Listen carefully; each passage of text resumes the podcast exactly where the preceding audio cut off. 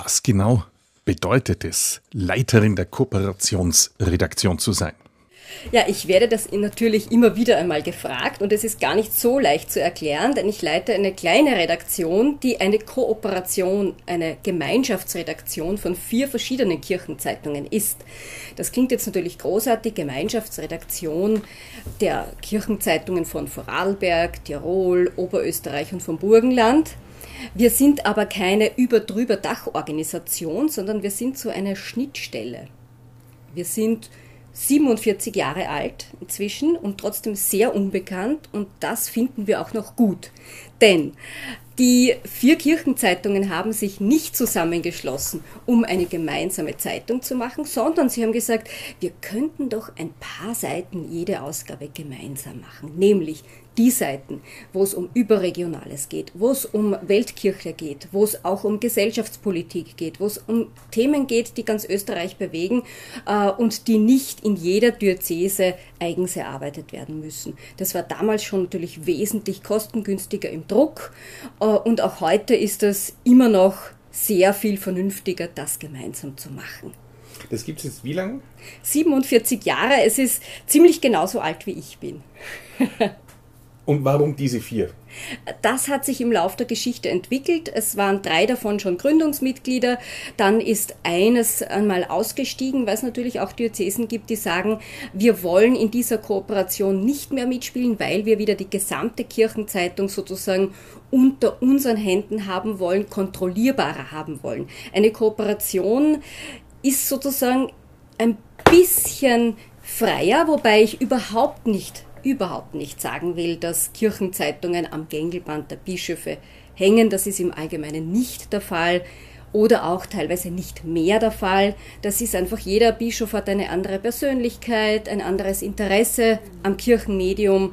Die meisten haben großes Verständnis dafür, dass es ganz wichtig ist, guten Journalismus zu machen, aus katholischer Perspektive und dass es dafür nicht förderlich ist, wenn der Bischof jedes Blatt von A bis Z durchliest und anmerkt, welchen Satz er gerne anders formuliert hätte. Gibt es Bestrebungen, diese, diese äh, Kooperation auszuweiten? Oder ist das etwas, man sagt, diese vier sind wir zufrieden und das passt? Beides. Beides, das heißt, natürlich sind wir offen, wir finden Kooperation sehr sinnvoll und wer sie so sinnvoll findet wie wir, kann gerne dazukommen bzw. mit uns in Verhandlungen treten.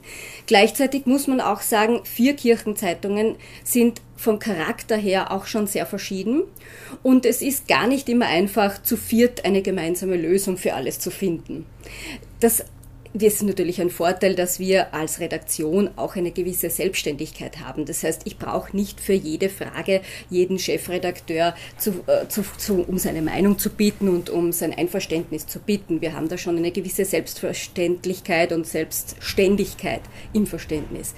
Aber wenn es auf Dauer immer nur diskutiert werden müsste, ob dieser Artikel jetzt von allen erwünscht ist oder nicht, dann wäre das schon sehr kompliziert. Und je mehr Kirchenzeitungen mit je mehr unterschiedlichen Charakteren dabei sind, umso komplizierter kann es unter Umständen auch werden.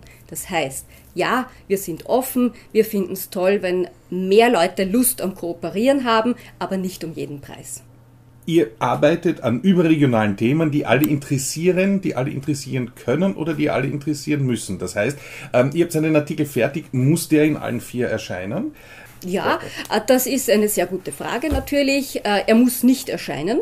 Das heißt, die Chefredakteure sind frei, Artikel zu nehmen oder nicht. Wobei man auch dazu sagen muss, sie haben ja uns schon bezahlt. Das heißt, die Artikel sind fertig bezahlt und im Allgemeinen nicht nur wegen der Bezahlung. Sie sind auch zufrieden mit unserer Arbeit. Im Allgemeinen werden die Artikel genommen.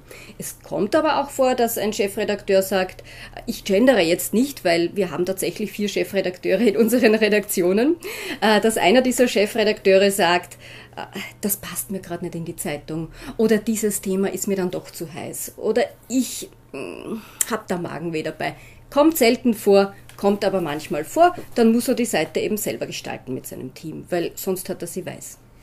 Wir haben auch alle zwei Monate eine Kooperationssitzung. Am liebsten treffen wir uns an einem Ort. Selbstverständlich haben auch wir in Corona-Zeiten gelernt, online zu kommunizieren. Aber wir sind seither wieder dazu übergegangen, uns alle zwei Monate in Salzburg zu treffen, weil es einfach besser ist.